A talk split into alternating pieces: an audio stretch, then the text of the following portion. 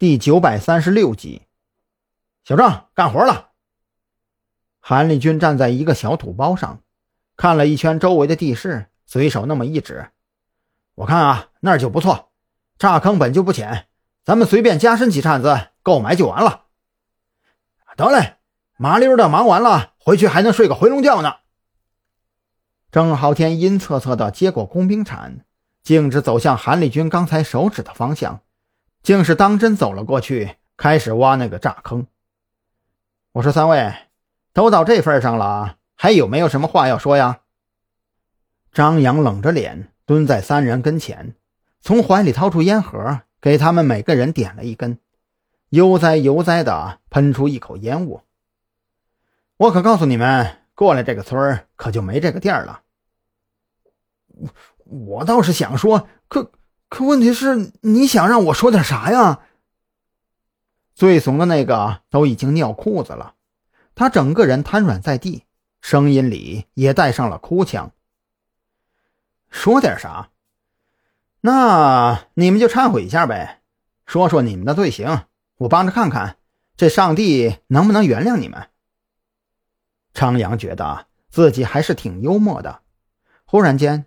脑袋里想起国外某位伟人曾经说过：“原谅他们是上帝的事情，而我们的工作就是送他们去见上帝。”这是什么味儿啊？尿了！蓝雨桐后知后觉地发现了这个事实，他面色古怪地看了看瘫在地上已经不成人形的怂包。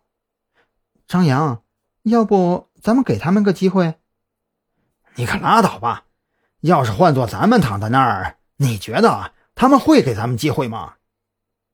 张扬还没开口呢，一边入戏太深的韩立军就咧嘴反驳了起来：“我倒是想给他们个机会，可问题是，你得看他们能不能抓得住。”张扬掐灭了烟头，冲着虽然面露惊恐，可是一直闷不吭声的黑瘦男人使了个眼色。蓝雨桐当即读懂了张扬的意思。抓得住，我们肯定抓得住。一听张扬这话，三角眼当即开口哀嚎起来，脸上那叫一个眼泪鼻涕横流，看起来别提有多恶心了。那就别等着我问了，自己都干了些什么，一五一十的都说说吧。张扬从旁边搬了一块足有两块砖大小的石头，往上边那么一坐，颇有些悠闲的开口问道。这下三角眼傻了。别看他嘴上说只要张扬给机会，他们肯定抓得住，可实际上这么多年以来，这些人谁的屁股干净呢？怎么有难度？张扬咧嘴一笑，那意思显然就是你们觉得有难度，那咱们就干脆点喽。唉，都到这份上了，说就说吧。三角眼心一横，以后会怎么样？以后再说，先把眼前这一关过了。我们的确在跟踪你们，嗯，是鬼佬让我们这么做的。他还给了我们一些监听器材，说是说是只要找机会装在你们车里，或者是宾馆的房间里，就给我们一大笔钱。鬼佬，张扬点了点头，看来。这家伙果然是联系上了山南市的子午会余孽，只不过他想不通的是，鬼佬的越狱到底是谁策划的？难道山南市的子午会余孽真的比自己想象的要多得多？鬼佬现在在哪儿呢？